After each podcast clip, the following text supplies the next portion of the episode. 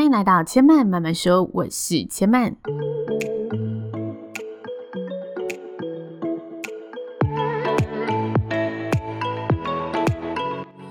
目前频道在 Apple Podcast、Spotify、KKBox 以及 Google Podcast 都听得到。喜欢的朋友，欢迎帮千嫚订阅并留言评论，让更多人可以认识千嫚慢慢说喽。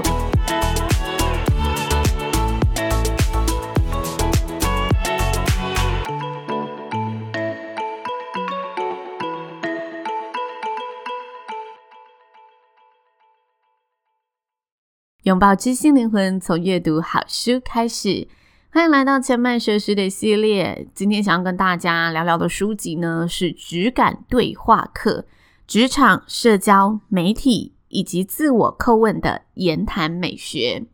这本书呢，是我非常欣赏的一个主持前辈，也是媒体人潘越祺老师所写的书。潘越祺老师呢，本身的资历相当丰富，是一位资深媒体人，曾经三度入围金钟奖，同时也是一位口语表达的训练师，也曾受邀呢担任 TED 系列的演讲讲者。那他本身的一个理念，就是致力于推广言语的温柔力量。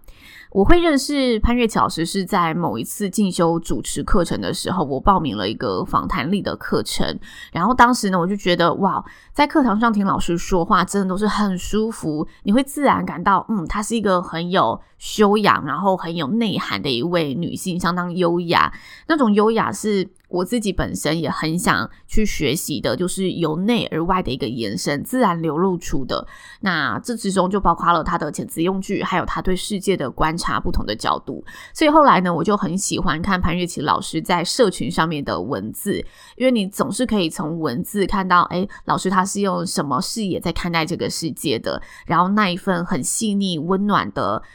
情感都会在他的文字当中出现。总之，就是一个对世界充满善意的思维，非常的迷人，非常吸引人。那这是潘越祺老师的第二本书。第一本书我在之前的说书单元中有跟大家分享过，叫做《质感说话课》。那有兴趣的朋友就可以搜寻一下关键字“千嫚质感说话课”，就看得到了。两本书的方向其实不太一样。对我自己的观点来说，我觉得质感说话课它本身是比较针对自身的练习、自身的察觉，邀请你对自己多一点点的观察，然后从自我开始练习。那质感对话课它就比较是延伸版的，它探讨人跟人之间比较流动性的、比较强烈的一个对话题。书中呢，大致上分为四个章节，分别是职场对话、社交对话。媒体访谈还有自我叩问，自我叩问这部分，我觉得跟质感说话课里面有一些内容的观点是比较像的。那媒体访谈这一个部分，我觉得非常适合你是呃访问者或者是。在从事呃文字记者，或者是像我本身是主持人，你需要有访问力的，其实，在媒体访谈，我觉得非常非常的实用。当然，我觉得延伸发挥，我们在日常上，如果去跟长辈对话，或者是跟长官对话，有时候媒体访谈的这些美眉嘎嘎，也是我们可以运用在生活当中的。那社交对话和职场对话就不用多说了，就是大家日常真的都非常实用的一个章节。那今天我想要跟大家先聊的一个内容呢，是从职场对话中延伸出来的议题，那就是破除性别、年龄和职业身份的刻板印象。听到这个主题呢，其实非常的清楚明了嘛，就是希望大家在每次的对谈当中，都可以让自己减少一点刻板印象的色彩，然后用更开放的心去做沟通。那它里面呢，先跟大家分享了一个他自身的小故事。这个故事呢，就是他某次受邀到国防部里面演讲，然后在收到邀约的这个前后时期，刚好是韩剧《爱的迫降》大受欢迎的时候。所以呢，他其实当时收到国防部的来信时，他是精神为之一振的。他想象着这是一个哦，充满阳刚气息的一个环境啊，然后台下的这些国军好男儿，个个都是英姿焕发。他就是有一种呃，因为最近生活接触到的一些东西而有了延伸的想象。那窗口呢就联系他了，跟他谈起这一些活动的细节嘛。在谈论的过程当中，窗口就跟他说：“诶，其实我们都很高兴潘老师愿意，然后答应我们。”们这一次的邀约。那其实我们这一次呢，会想邀请老师来，还有另外一个原因的。那就是我们的处长呢，本身是国军里面难得一见的女性上校，非常年轻，所以他也很希望可以把呢，呃，女性的这些温柔的力量带进我们的团队里面。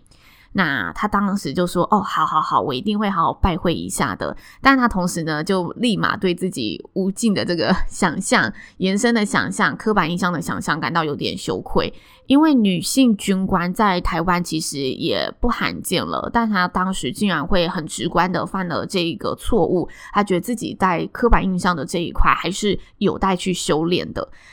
但是呢，因为他当时跟这个窗口沟通的过程是非常愉快的，所以他就老实的招认说：“哎，我内心原本呢还想说，你会不会说当天玄彬会来呢？长官就长得像玄彬一样。”那他是以开玩笑的口吻说嘛，那同时他也说：“其实我真的觉得我这个想法也真的太不好意思了。”那当时的窗口就是很幽默，就说：“那我就只能牺牲自己当玄彬了。”那他说：“哎、其实他非常幸运，也可以遇到这样子的窗口。但是在这一次对谈当中，刚好又是在写书的过程发生的事情，他就意识到，其实自己对于这个议题还是很常出现呃没有注意到的地方。”所以老师就在书中跟大家分享，就是尽管现在大家高喊着男女平权、男女平等，但是我们许多呃既定印象在性别这件事情上面，还是有很根深蒂固的一个很难移除的现象。那这时候一定要提醒自己，不要再去用生理性别判断这所有的事物了。尤其随着时代的发展，随着大家更开放的一个性别的定义，我们应该也要去开放自己的思想。那第二个，他想跟大家讨论的是年龄嘛，就是我们很容易在年龄上面觉得，哦，年轻人就是怎么样，然后年长者就是怎么样。那这里他就分为，就是比较年纪轻的跟年长者的，我们会出现的不同状况，让大家可以去做一个自我的醒思和审视。首先，对我们比较年轻的一辈，我们可能会出现的，在职场上，就是我们停留在对于对方。以前就是我的下属，以前就是比我年轻的菜鸟，所以当他随着年纪不断成长的时候，我们对他依然是习惯上对下的一个对话方式，这是很容易出现在职场生活中的。就可能当时我是一个小主管，然后他只是一个新进同仁，但其实随着三五年过去了，他也变成一个小主管了。那这时候我依然用当年对一个新进同仁的语气，对新进同仁的态度在跟他沟通，这时候就很容易出现让对方不舒服的一个现象，那再来呢，是我们现在会发现，其实许多创业家真的都是英雄出少年，年纪都非常的轻。所以如果呢，我们一开始就以他的年纪来定论他，我们就很容易小看了他的成熟度和专业度，因此而错失了我们去认识一个新朋友，然后错失了自己认识一个有为青年、吸收新知和有潜在合作的一个机会。这些都是发生在我们。呃，对于年纪比较轻的朋友可能会出现的状况。那在职场上有另外一个角度，就是我们对于年长者的一个偏见。那这里呢，他也跟大家分享一个他在二零二零年主持了一个台湾最大的首领媒体的年度读者派对，然后说了他在里面发生的故事。那他基本上就是叙述这个故事里面的这个五十加的这一些。首领团队的人们其实都是非常非常年轻的心，然后里面活动呢有相当多精彩的内容。那他也跟大家提到，如果一开始他以务实首领这一个定义去看待这一场活动，有时候我们会想的他是充满智慧的，然后他可能是比较沉稳派的，或者是比较偏健康议题的讨论。但其实这一场活动是。魅力四射的，活力四射的，是非常年轻化的一个组成内容。那他在里面就叙述了这一场活动里面的爆点，像是里面有大叔版本的熟男演出的热舞计划等等的。那这里他说，其实当时在主持这个活动的时候，他里面的初衷就是要鼓励所有熟年男女都可以用新的方式创造自己的理想老后。那这个创办人呢，跟总编辑其实也是作者非常要好的朋友。作者当时认识这位创办人的时候，这个创办人才三十多岁。不过他当时呢，就有一个老灵魂的心，他非常喜欢呢，拿起相机，然后记录每个历史的角落，或者是呢，去探访那一些呃农民老伯伯的故事等等。他喜欢去研究这一些不同的有历史感的、有足迹感的东西，所以他创办了这个媒体。那如果以既定的一个年纪印象而言，我们就会觉得，诶，怎么三十几岁的年轻人就喜欢一直去探究这一些有历史岁月、历史痕迹的故事？他为什么呃不是把呃自己的心思放在诶怎么让自己活得更年轻这件事情上面？所以年纪这件事情上面，其实我们也会存在着很多既定印象在里面。那他就呼吁大家啦，我们要忽略身份证上的年龄数字。多关注对方的内在品格以及智慧。如果太过在意年纪，反而也会错失了彼此可以公平对等交流的一个机会。其实看到年龄这个章节时啊，我就想起了。我自己有时候在主持活动，也会跟大家去稍微了解一下，就是诶，这场活动我们邀请到的人，他的受众年龄大约是落在几岁到几岁，然后去判断我的活动要以什么方式带领，或者我的活动适不适合安排。那现在其实因为随着科技的发达，其实活动的形式除了现场的活动道具等等，有时候我们很多活动都是发生在网络平台，大家可能扫描个 QR code 就可以进入一个城市，然后进行活动。在这个游戏刚出来的时候啊，我一开始也会跟大家说，诶，如果你今天的受众年龄可能是比较高的年龄，那要进行比较多扫描啊，或者比较多那种科技类的活动，对呃年长者可能相对而言是比较不适合的。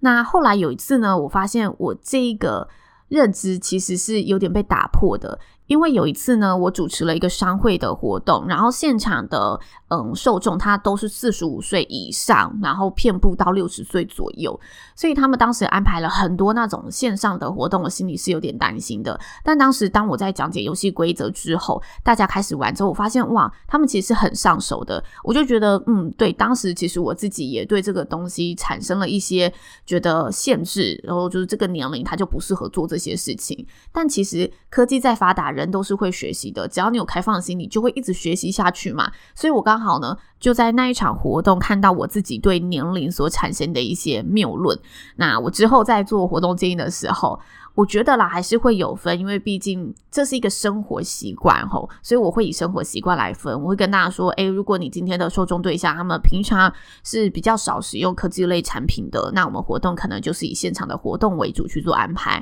那如果这一些嗯长辈啊，还是这些受众，其实大家都是很常使用、很常接触三 C 产品的，那即使他是长辈也没有关系，因为我们只要呢嗯讲解的详细，大家都可以玩得很尽兴。这是我之后做的一个调整，刚好看到这个章节也觉得蛮有感受的，来跟大家分享。那最后呢，他想跟大家聊聊的就是职业身份的刻板印象。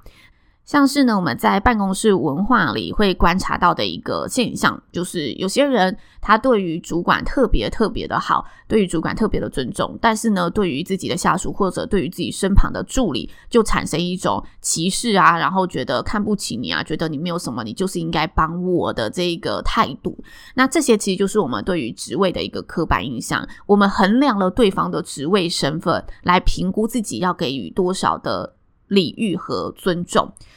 这个现象在职场上真的非常非常的常见，所以大家也很常听到什么老鸟欺负新手、刁难新手的故事等等。那这里当然就是提醒大家，我们就是一视同仁。嗯，对于长辈、对于长官，也许我们会更加的尊重，但不要忘了，对于呃需要我们照顾的人，也要给他一定的一个尊重和基本的态度。那他在职业的这里啊，也特别想要跟每一位呃读者朋友说，如果你真的在职场上遇到了有人不把你当一回事，这时候展现实力是你最好的办法，也不用去跟他争的你死我活。但是呢，如果该个时候、该个阶段刚好真的就是我们非常菜的阶段，我们非常新的阶段，我们没有办法等到呢路遥知马力，日久见人心，再来呢吐这一口气，也没有办法做到哎自己的价值由自己定义的这个阶段时，这时候。他呼吁大家，我们可以做的就是尽量让自己想清楚再开口，不要冒昧发言，然后稳定自己说话的一个音量和语速来做表达。我们不需要积极的讨好对方，也没有需要去虚张声势说“诶，我多厉害，我多厉害”，因为这也很容易被拆穿。但是我们一定要让自己谨慎每一次的发言，让他知道我们是认真审慎的在对待这一件事情。展现出我们自己不同的一个高度。那这是这一章节，它针对性别、年龄和职业身份与大家分享的一些案例，还有想要跟大家分享的一些观点。主要呢，综合起来就是希望大家可以尊重所有个体的一个独特性，不要去用那一些嗯、呃、自动的分门归类法去定义了所有的事物。然后在跟人对谈的时候，多一点思想和思辨上面的交流，借此去打开我们自己的局面，然后破除一些呢自己既定的一个限制范围。以上就是千曼今天的分享喽，希望大家会喜欢。千曼慢慢说，今天就说到这里了，也邀请大家下次再来听我说喽，拜拜。